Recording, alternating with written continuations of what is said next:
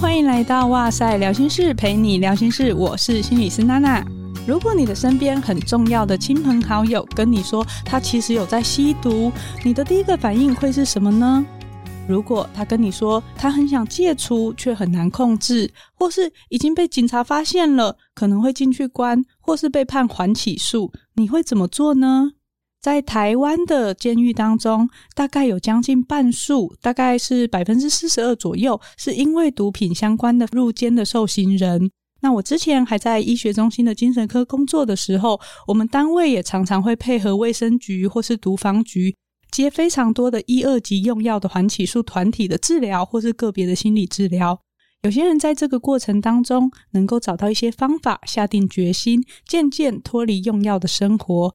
但也有一些人很难抗拒这些诱惑的瘾头，或是生活中还有很多的痛苦，找不到生命的意义和重心，或是很难脱离同温层等等的人际因素，还没有踏上改变的路。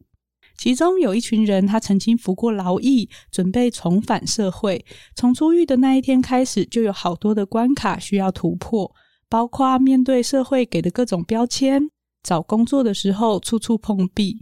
还有跟家人之间很难修补的关系，都在挑战他们复归的可能。究竟这条路有多难呢？今天我们特地邀请了我的学弟，咖黑咖啡店的店长蔡宜婷，他的绰号叫做黑面，还有曾经有过相关经验，但现在顺利戒毒，能够协助面对相同困境的人的吴金昌唱歌。让我们先欢迎他们。Hello，大家好，我是蔡宜婷，然后大家习惯叫我黑面。Hello，大家好，我是吴金昌，大家都叫我昌哥。非常感谢两位来，然后我们先让听众对两位有一点认识。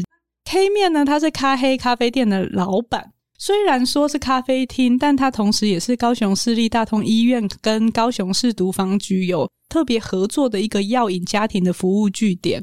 我们请黑面来介绍一下咖黑为什么咖啡厅咖一直开着就会变成据点好了。好的，好的。呃，因为平常就在接心理学相关的演讲，所以当初就是希望有一个地方可以办相关的活动。那同时自己很喜欢喝咖啡，就想说，诶，那不如就直接变成一个咖啡厅办相关活动。因缘际会，就是认识了大同医院小儿科主任周伯清，然后他就跑来跟我们谈合作，说有没有医院直接承接成社区据点。那我思考过后就发现，其实这跟我想做的事情很接近，也很相像。而且可以有一个更明确的服务对象，所以我们在大概三年前就承接了这个计划，开始照顾药瘾者家属，然后以及可能也会照顾一些安置的儿少。不过在今年的时候，其实也有承接卫福部的计划，就针对药瘾者本人也开始进行服务，因为我们就发现。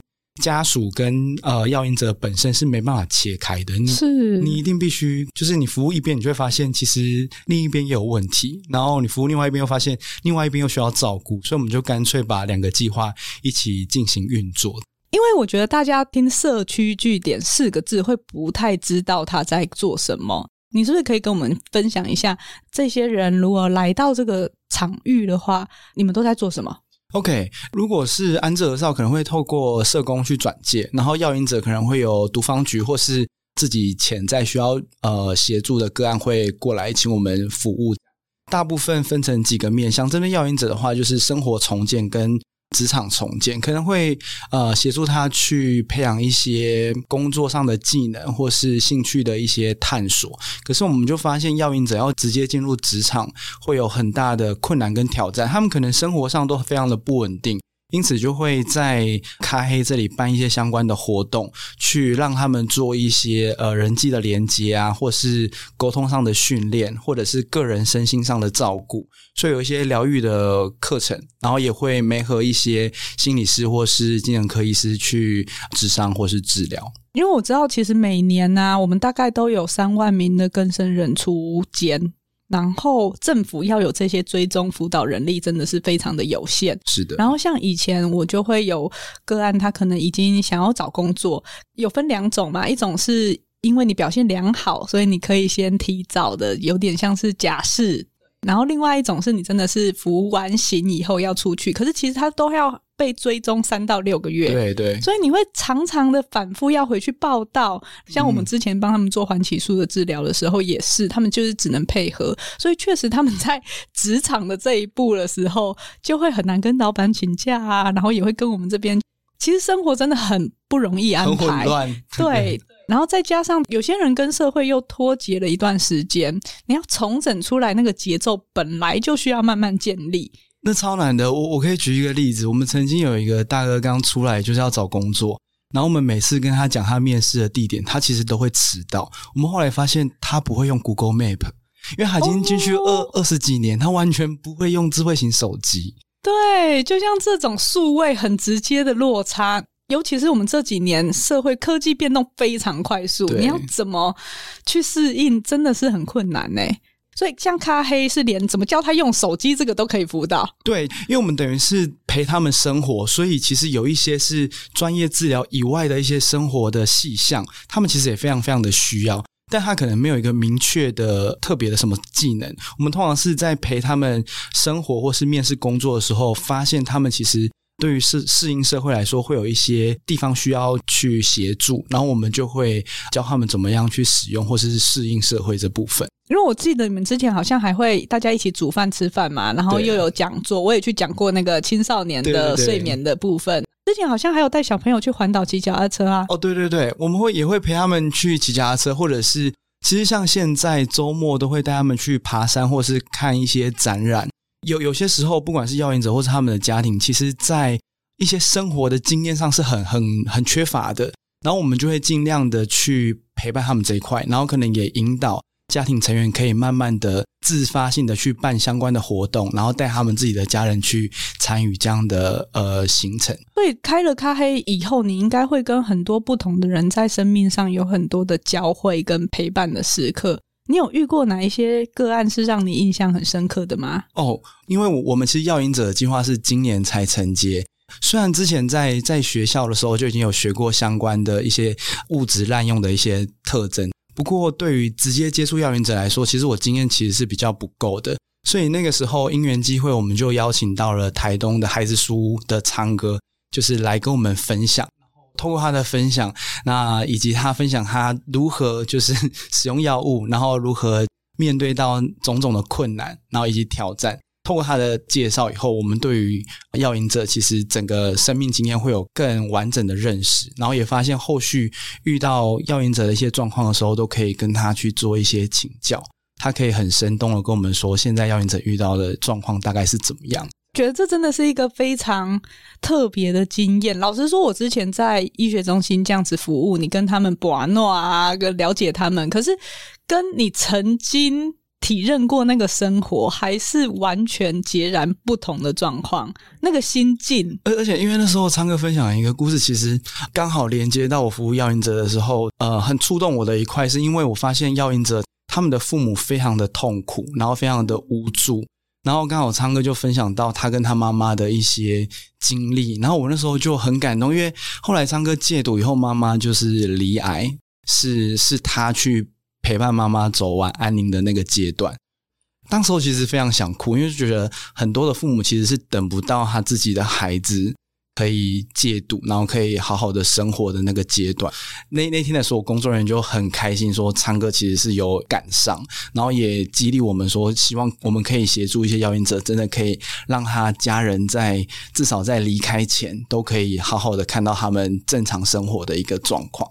嗯，好，那我们是不是请昌哥给我们介绍一下你的这段经验？怎么当初会开始用药，然后一直到现在反而是在晨曦会服务，然后又是孩子的书屋的公关，这是一个非常大的转变。这里面一定有很多的困难，一定有很多的不容易。当初会碰到这样子的一个药物，哈，其实我个人是觉得是我的环境。是很年轻的时候吗？我应该是高三，民国六十七年的时候就打那一针毒品的。是朋友介绍的吗？不是朋友，是老大。哦，因为我是住在台北的万华这个地方，它比较复杂一点。有人说啊，这个地方它是毒品、色情、赌博、流氓的一个温床，二十四小时，这四样都存在在那里。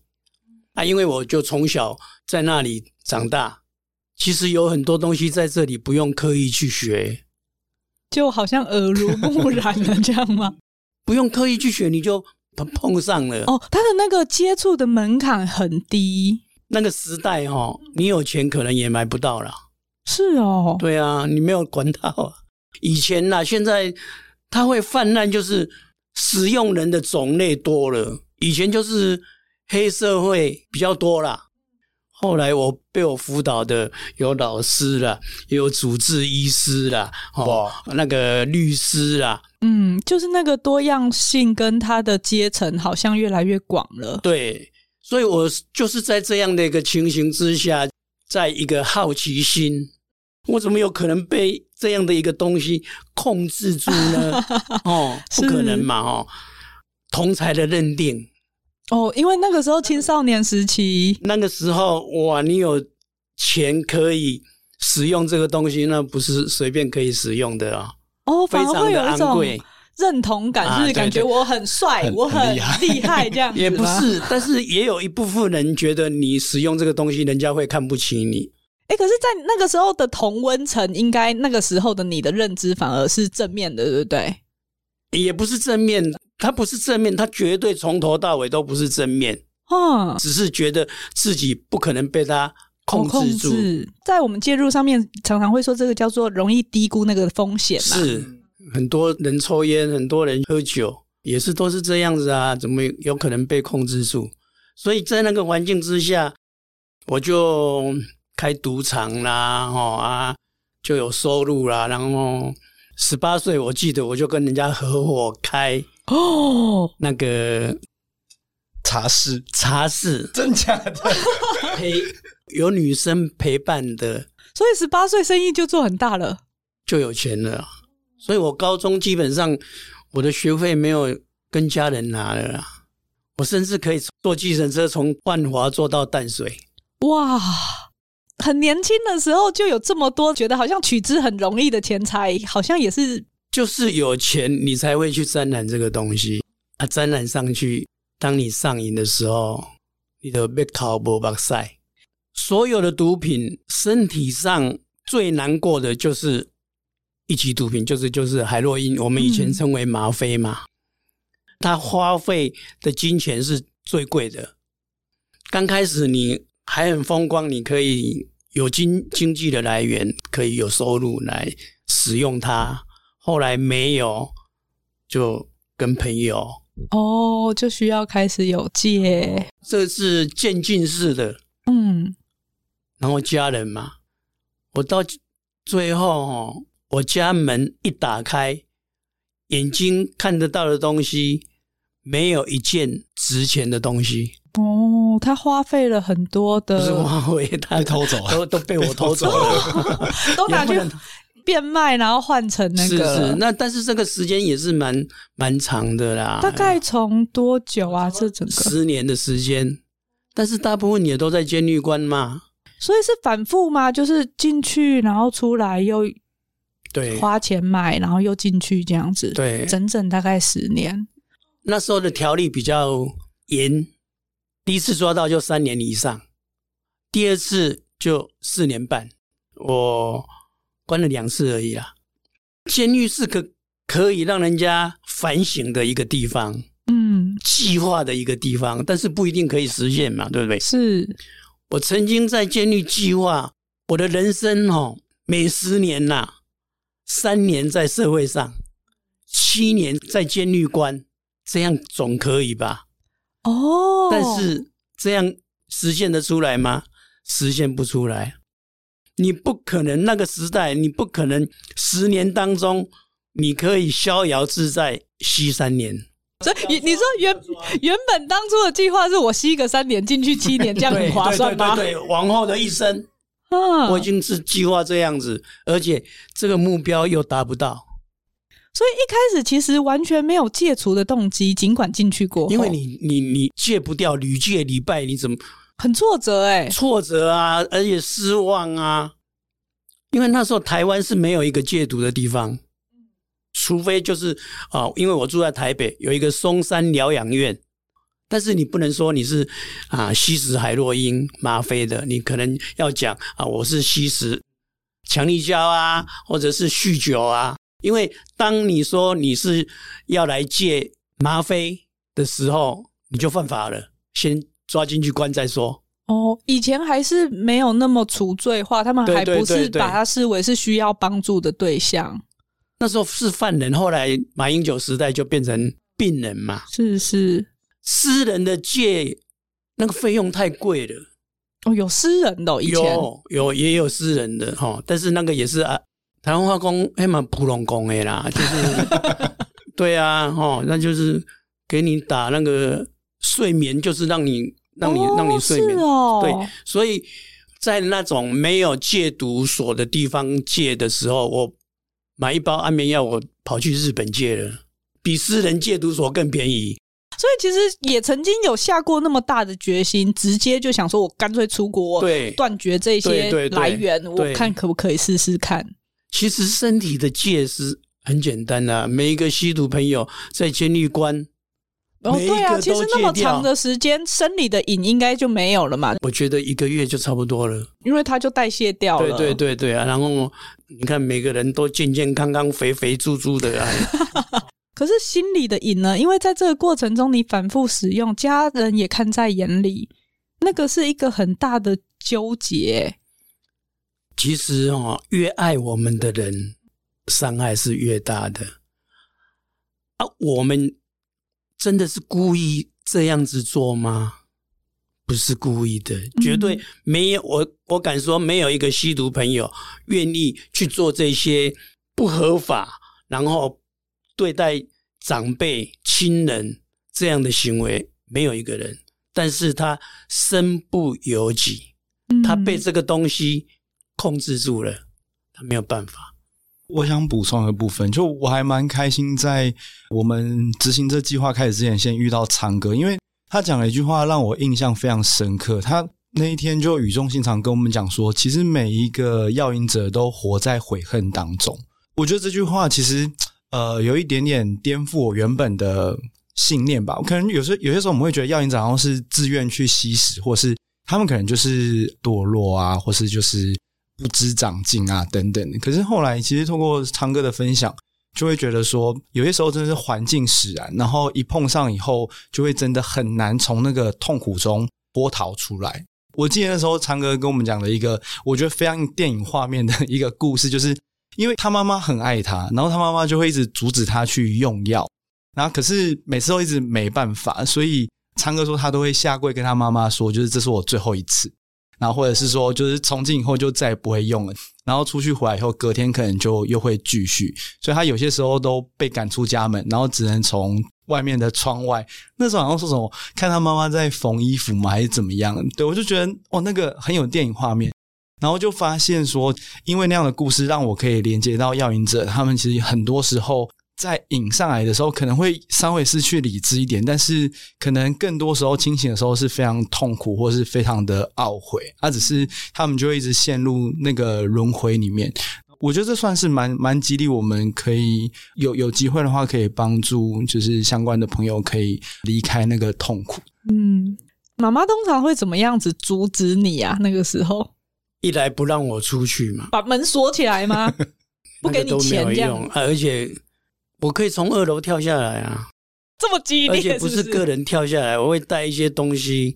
有有曾经这么做过吗？有啊，当然才会说，嗯、哦，原装进口的收音机啊，刮胡刀，这个都可以当的呢。刮胡刀也可以当，可以啊，原装进口的 飞利浦的一个三千块，我可以当到五百一千呢。哦，真的是想尽办法的凑那个钱，对对对。其实有人说吸毒朋友所做出来的事情很可恶，对不对？其实我觉得不是可恶，他是可怜，嗯，真的很可怜。他他怎么愿意去做这些事情？因为你真的想到要做这件事情的时候，他也不好受。当然不好受，因为如果我们愿意去做一件事情，然后达到。这个目的应该很有成就感，是我愿意去做的哦。但是相反的，这件事是我不愿意去做，但是逼得我又要去做，那就不好受了。我觉得这个提醒很重要，就像刚刚黑面讲到的，当我们看到这样子的状况的时候，我们常常会贴一个标签，觉得是他不知长进，或是他可能还在否认或者是抗拒这个戒毒的历程。但其实里面有很多的困难，是他在这个过程中，他可能也没有策略帮忙自己，因为就是一团乱啊。我现在最迫切需要的是这个，然后再加上那个负向情绪里面，你看不到其他的解方的时候，这时候。不管是社区据点，或者是有一些专业的人员，然后或者是像昌哥有经验的，能够去引领他们就非常重要。那昌哥那个时候是什么原因而开始可以顺利的进入那个改变的循环啊？亲人永不放弃的爱嘛。哦，听得好感动哦！所以就看到他可以赶上，妈妈可以赶上，看到昌哥的病后，我就觉得很想哭。还有我的姐姐。你说我的姐姐也是在万华那个环境长大，人家她是台大的啊，对不对？哦，真的也不一定是环境，但是环境很重要。是是，我大姐有一次在一本杂志叫做《宇宙光》，她看到有一个机构可以免费帮助吸毒的朋友戒毒，所以就带我去。啊，一进去，刘明和牧师他说你。来借，因为他是过来人。我说，嗯，他长得好像一只熊，你知道吗？那天冬，那时候是冬天，他又穿了一件棉袄，哇，跟那北极熊啊呢。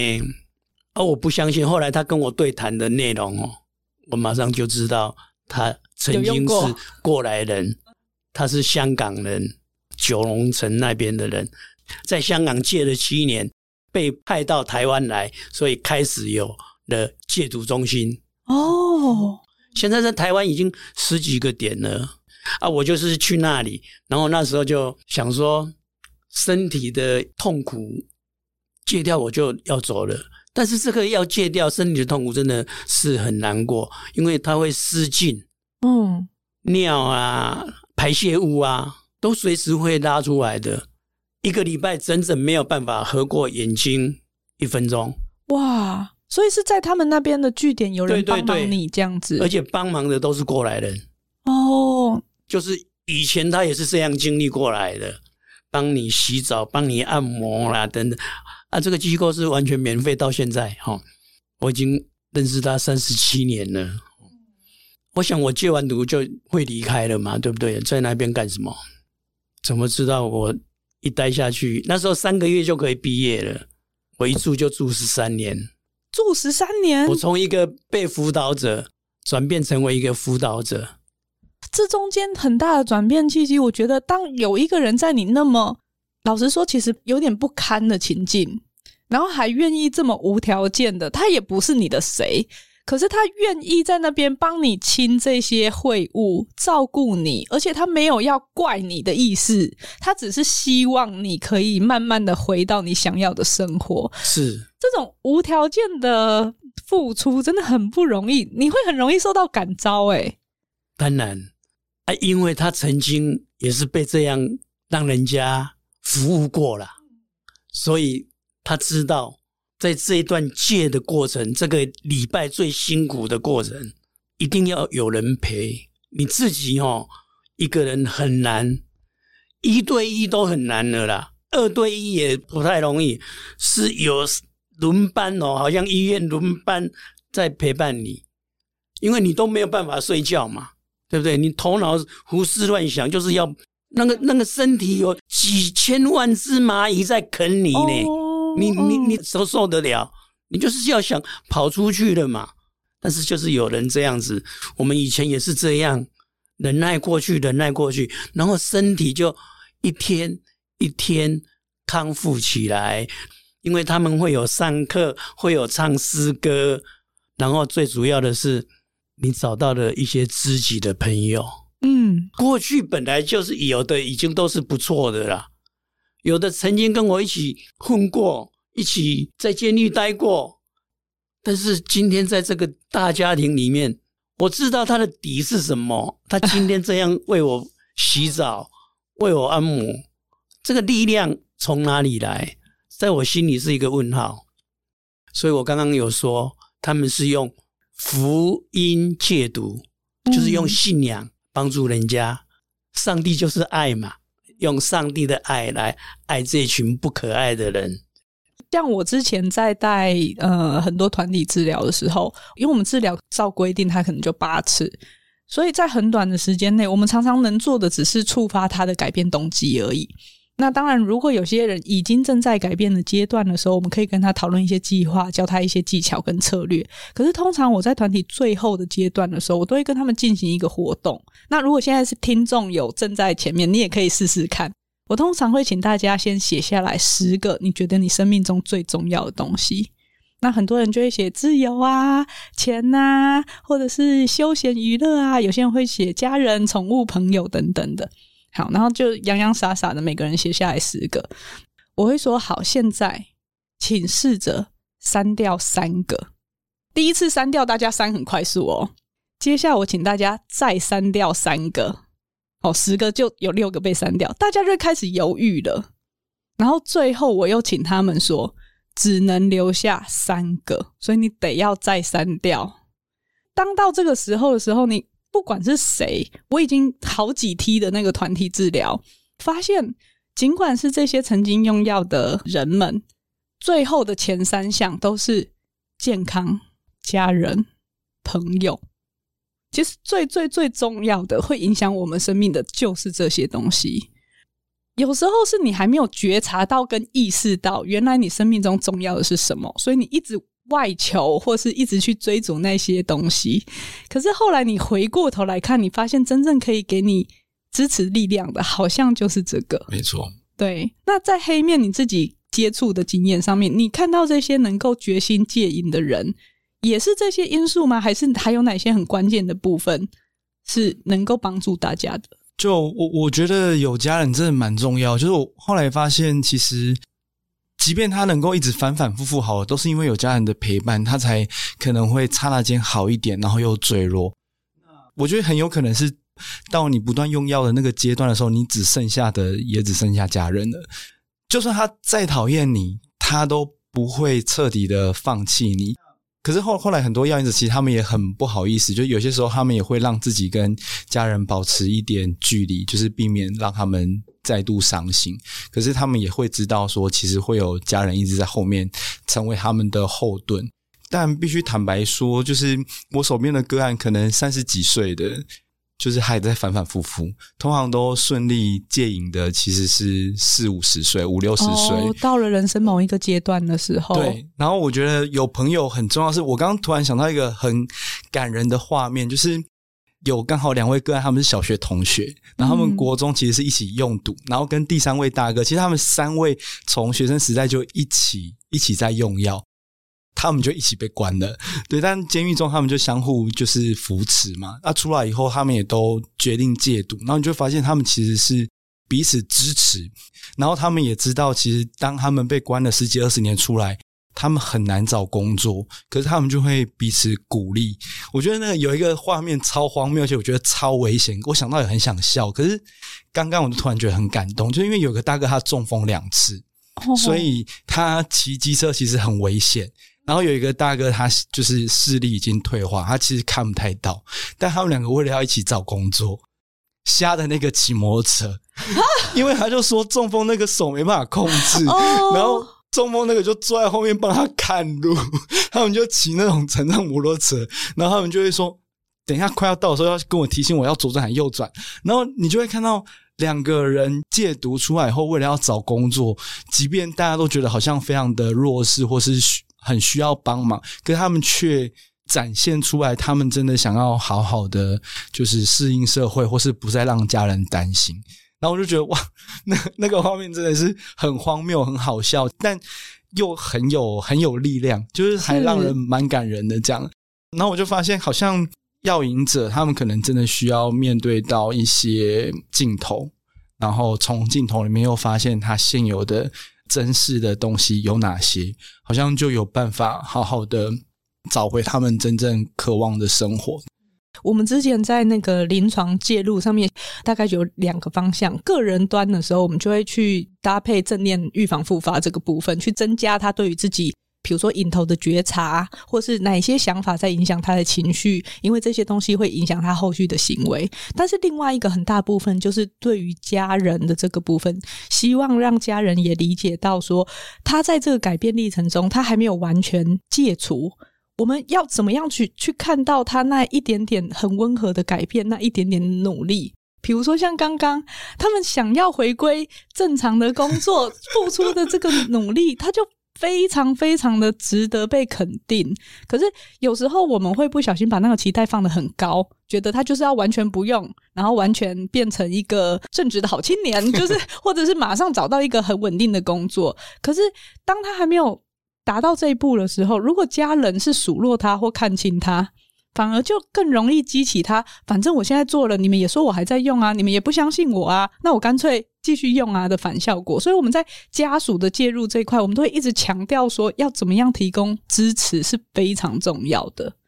我刚刚就有想到啊，像昌哥在初期开始回归社会的时候，虽然在那边十三年，可是这中间应该也会回家，然后。进入社会的这个群体，有没有发生一些事情是让你觉得很受感动，又让你肯能够继续往前的？还是反而会让你觉得好消沉、好受打击，差点要回到原本的状态的？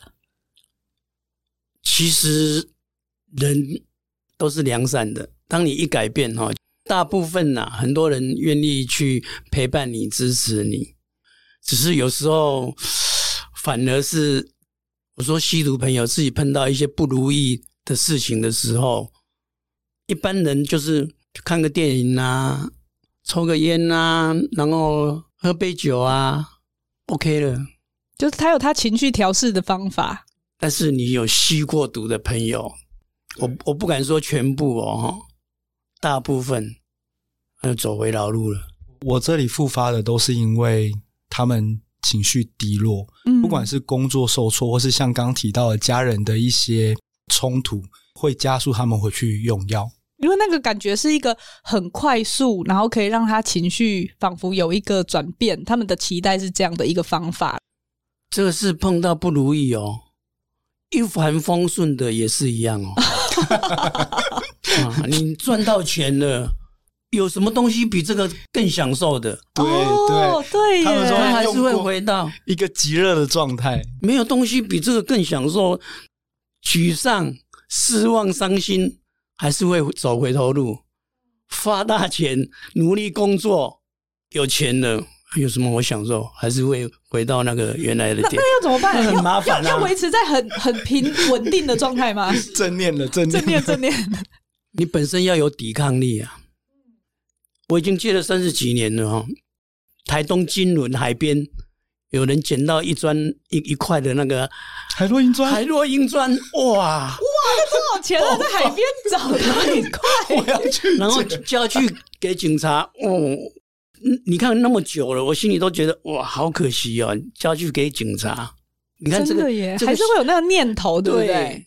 当然最后一定是会那个，但是就是会有这样子个念头。哎呀，好可惜！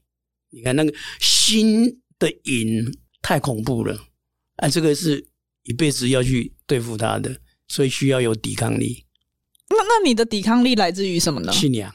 哦，每个人要去找到自己生命中那个很重要的一件事情，然后那个东西它会凌驾于你很多其他的东西上面，譬如说。我相信妈妈最后的祝福跟妈妈的离开，对你来说应该也会有很大的承诺在里面。可是，就像刚刚讲到的，我有遇到一些人，他们是来不及让家人看到他慢慢回归，觉得比较适合的生活样态的时候。虽然信仰很重要，但是我相信这个部分好像也让你跟你的这个信仰是联动的。当然，其实我在台东妈妈在台北就是要进安宁病房，哎，有超过十个月的时间啊。我弟兄姐妹有，连我有五个嘛，他们就轮流照顾啊，都要上班呐、啊。但是我没有办法，因为比较少啊，因为我住在台东。后来我就毅然决然辞职，到那个马街的安宁病房去照顾妈妈。嗯，其实我在照顾妈妈的时候，妈妈哦还是握着我的双手，我自己觉得啊，她还是在照顾我，要乖乖的，要乖乖的，因为我不乖了二十八年嘛，要乖乖的，不要再去吸毒了。其实这个道理我我们都懂了。我在监狱的时候哈，第二次。我有很多朋友，下午做完工作，下午都聊天啊、下棋啊、泡茶。我没有呢，我是用那个稿纸啊，叫人家写比较漂亮的字，我一横一竖这样子写下来，然后看一些，特别是伊甸基金会的创办人杏林子，看他的书啊，激励。我就是想说，这次出去不要说不要吸毒，连混都不要出来混了，好好的做一个平凡的人，好好的孝顺父母亲，然后好好的可以娶个太太啊，有个家庭。一个礼拜又吸了，你看，哇，在里面已经做了那么长远的规划了。可是我们在看那个改变阶段的时候，其实我们大概会分七期。一开始是懵懂期，就是你不认为用药是问题，你都还没有去想嘛。然后接下来是思考期，你开始意识到自己问题，想要做一点什么了。不过只还在想，就会常常说：“哦，对啦，可是我可能真的。”最近心情太差啦，最近压力太大，会找理由。然后接下来才是准备期，就有想要改变，而且想要建立一些改变的标准。所以，像刚刚昌哥讲到的，在第二次在里面的时候，应该有在准备期了，对不对？已经有一些计划了，甚至因为在里面其实就已经没有在用了嘛。可是行动期这件事情真的很困难，所以出来以后才算真正的没有外力帮忙的行动期，维持了七天。这个过程中本来就很容易，我们常常说的叫做复发啦。对于复发的时候，我们在介入常常就会跟他们先讨论怎么样子应对那个高风险情境。因为有些人他可能没事，可是朋友电话一来，或者是像刚刚讲到心情一低落，他可能就会进入到那个他无法抵抗的高风险情境里面。复发这件事情，这个失败会让人很惊恐、很羞愧，所以这个情绪又会压上去，然后又让他掉回原本的循环当中。所以最后就不想戒了。我戒干什么？屡戒屡败啊！每次戒那么辛苦，啊，戒完了又去打那一针，就是这样子循环啊！我戒干什么？不戒了，连警察都不怕了。在对面也不怕了，开始贩卖了。我觉得就像我们心理学上面讲的，如果今天你原本好好的，但你被泼了一个污水以后，你干脆讲说，想反正我都都脏了，都脏了。对呀，啊，因为真的戒不掉嘛。后来是因为我我有好几个同伴哦啊，大家互相扶持，所以中途之家是很重要的。相同背景的人，我也是这样一步一步来的。白天去外面工作。晚上回来，你白天做什么事情？大家都是明眼人，一看就知道你有没有出事情了。对，啊、是是。然后也是慢慢慢慢慢慢改变改变。其实你说这么多年我都没有出去，我出去了好多国家。嗯，东南亚所有的戒毒中心我几乎都去过。为什么刘牧师愿意让我去？当然，第一个是去。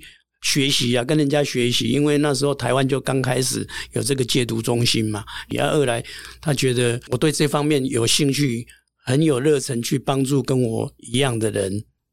总统哦，他来晨曦会，哇，看到吓一跳啊！晨曦会怎么会来戒毒的人？没有大门锁起来，晚上睡觉是都没有门关的啊？为什么不会跑？很大部分那个归属跟信任跟彼此的支持是那个羁绊跟连结是比你那个大门的锁还要更强的。对对对对。昌哥现在反而是在晨曦会服务，还会定期到台东监狱跟戒毒村去陪这些药瘾者吗？我我上个礼拜才又去戒毒村啊！我监狱是一个月一次嘛，戒毒村就是我第二个家了啊！我在那边结婚生小孩的呢。哦，想回去就回去啊，想上课就上课了啊。像咖黑那个时候也是跟您请教怎么样子去陪伴这一群人。那在社区上面，现在如果是一个比较相对是辅导啊、协助者这个角色，你觉得哪一些是可以来让大家有一些概念可以借鉴应用的啊？成功的条件哦，自己一定要有愿意的心。你没有愿意的心哦，很难。第二个，别人的帮助，家人的帮助哦，他吃吃定你家人呐、啊。什么意思？你说他吃定你，你不离不弃，所以他就会继续任性这样吗？会哦，会哦。对，他吃定你啊，所以受伤害的就是最大的就是家人嘛。所以现在已经从监狱开始着手了，去分享，跟他们说，出来之后要戒毒，有几个地方可以去戒。嗯，马上做这个转型。对对对对，这个是第一点。第二点，我们黑面刚刚说，这个家属真的很重要。这个要有一个正确的观念，就是他们有的孩子在外面不想戒毒，他很难过、很受伤。弄一个团契，不是只有你，这些妈妈们还有爸爸们都是相同的经历，大家互相扶持，就希望他能够有一天不要孩子还没倒，你自己就先倒了啦。是因为这个陪伴的过程，你也会很挫折。对，还有一种家属是什么？他已经。已经戒完了啦，哈，但是还不是很稳定嘛。有的家的家属就是啊，戒完毒了就赶快回来赚钱啊，真的，其实就是这样子啊。所以也要让家属知道，不要一直催。嗯，有的人已经出去了七八年，又走回头路。这次哦，跟那个。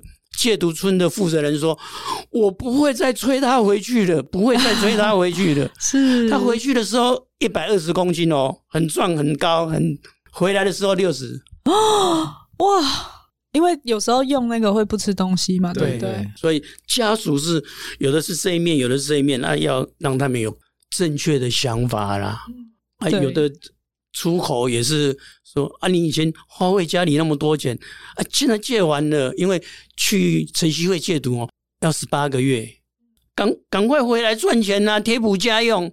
你看这样子也不可以呢，要慢慢一步一步嘛，是是，对对。而且他如果无无缝接轨，他在监狱已经几年了，我第二次才关两年八个月，假释出来，我遇到红绿灯会怕呢，不敢走马斑马线呢。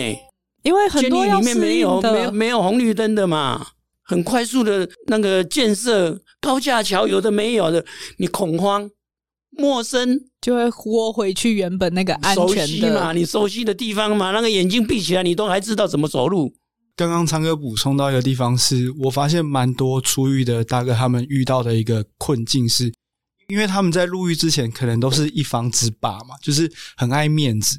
可是，当他们进去十几年出来以后，其实发现那个环境在同一个地方，但是已经跟他当初完全不一样，很像到异世界转身那种感觉。他们又会不好意思去问，或者是他会觉得现在小朋友全部人手机都滑成这样啊，他自己用的很不擅长，感觉好像很很笨。然后他们有些时候其实就会不好意思讲。所以，当我们觉察到这件事情事情的时候，想要教他们的时候，一开始他们有些还说：“哎，不用，这个我会啦，我会啦。”但事实上，就发现他们其实真的很多时候是没办法接轨的。然后我们就必须要在顾及他们的颜面，然后用一个比较善巧的示范的方法，让他慢慢去学一些怎么搭捷运啊，然后怎么样使用智慧型手机啊，或者是现在面试可以怎么样去找到一些工作机会啊，等等的。我觉得很很容易被忽略，他们他们很容易就是很紧张，然后很有压力的一个情境。无形的压力啊，有很多东西它陌生的嘛。我们就像呼吸一样自然的在划手机，对，对，对。可是他可能连电子支付是什么都不知道，为什么那张卡哔哔他就可以付钱？而且他们很爱说哦，我们跟他约一个地点，比如说哦，我们可能在盐城，他说哦，盐城我很熟，盐城我很熟，然后他就迷路了，他就真的发现说，哎，怎么这个地方啊，不是说是在那里吗？然后就发现不一样，完全都不一样，然后他们就真的会有一个。刚出来，我猜我那时候观察，大概可能两个月左右，会有一种他们其实会真的有一些小生活上的压力，对啊，就很需要其他人去有耐心的跟他们呃陪伴，或是教他们怎么样使用。嗯，我觉得那个状态是很像是今天突然把你丢到美国，而且你是从来不会用手机或什么的那种状态，这样。超可怕，超可怕。你你想，你都是会觉得哇，好有压力哦。然后刚刚也有讲到一个复发这件事情，因为在改变阶段里面，复发期它虽然不是一个阶段里面的历程，可是它反而会是你改变历程中一定会遇到。因为其实我们今天不管改变任何习惯，比如说你要减肥啊，你要减糖啊等等的这些复发都是常有的事情。然后复发的当下，我觉得大家可以用另外一个心态来看，也是我们常常在做治疗的时候会去讨论到的。我们可以把它视为这次的失足是一次的经验。为什么？因为你会知道哦，原来对我来说这个叫做高风险情境哦。如果我们把这一次不小心的失足看成是一个学习的历程，我就知道哦，下次原来遇到同样的情境，我可以怎么样因应跟面对。那你比较不会那么觉得说，哎呀，我好烂哦，我好糟糕哦，我就是不行啦。因为那个掉下去的心情，跟你保持学习的心态是完全不一样的。对对。嗯一个是会让你可以愿意再投入，重新回到改变的循环；另外一个是又会走回头路。而且我觉得这部分其实陪伴者，不管是家属或是助人工作者，其实也都要彼此提醒。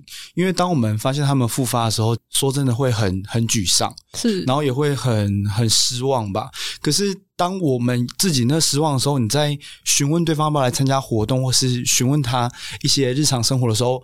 那个情绪好像会不自觉的流露出去，我觉得他也感觉得到，对，他感觉得到，然后他感觉到以后，他其实他会很失落，而且他可能就会暂时不想要跟你做一些回应。所以我我觉得在这段时间的陪伴，我自己调整比较多的事情是，我把他们成功戒瘾这件事情，把它拉拉离开来。我们就是在每次他们复发的时候，更温柔的对待他们。他们通常在复发的时候就会已读不回你讯息，他们可能自己状态也很糟，然后或者回你的讯息就很奇怪。啊，那段时间就是我们就知道他大概有一些状况，然后就再多给他们一点时间。其实他们好的时候就会自己再回过头来找我们，然后或者是就会说啊，前阵子就不小心就去玩了一下这样。然后我们就是在那个时候让他们感觉到，不管他们是否复发，都可以接纳他们。我觉得这样就比较容易建立一个比较好的人际关系，他们慢慢的也会觉得有其他人在支持他。那我觉得用这种比较正向的感受，让他们触发他们下一次不要再犯的那种经验，可能会比比较好。对，要不然的话，其实很常听到他们生活经验都是每一次复发，他周遭人都一直厌恶跟讨厌，他们其实就会越来越不想让别人失望，然后就躲去他们的角落。那其实就更容易卷入一个负向的循环。对，因为我们可以想见那个心态是：我既然做了努力，如果我会失败，别人还会失望，那我是不是躺平就好？嗯，对。我们在改变阶段里面，最后一个叫终止期，就是都 OK 了，一个人已经度过难关了，他不用再担心自己会重拾那些旧的习惯。可是所谓的这个终止期，它的概念可能会是要维持一辈子的。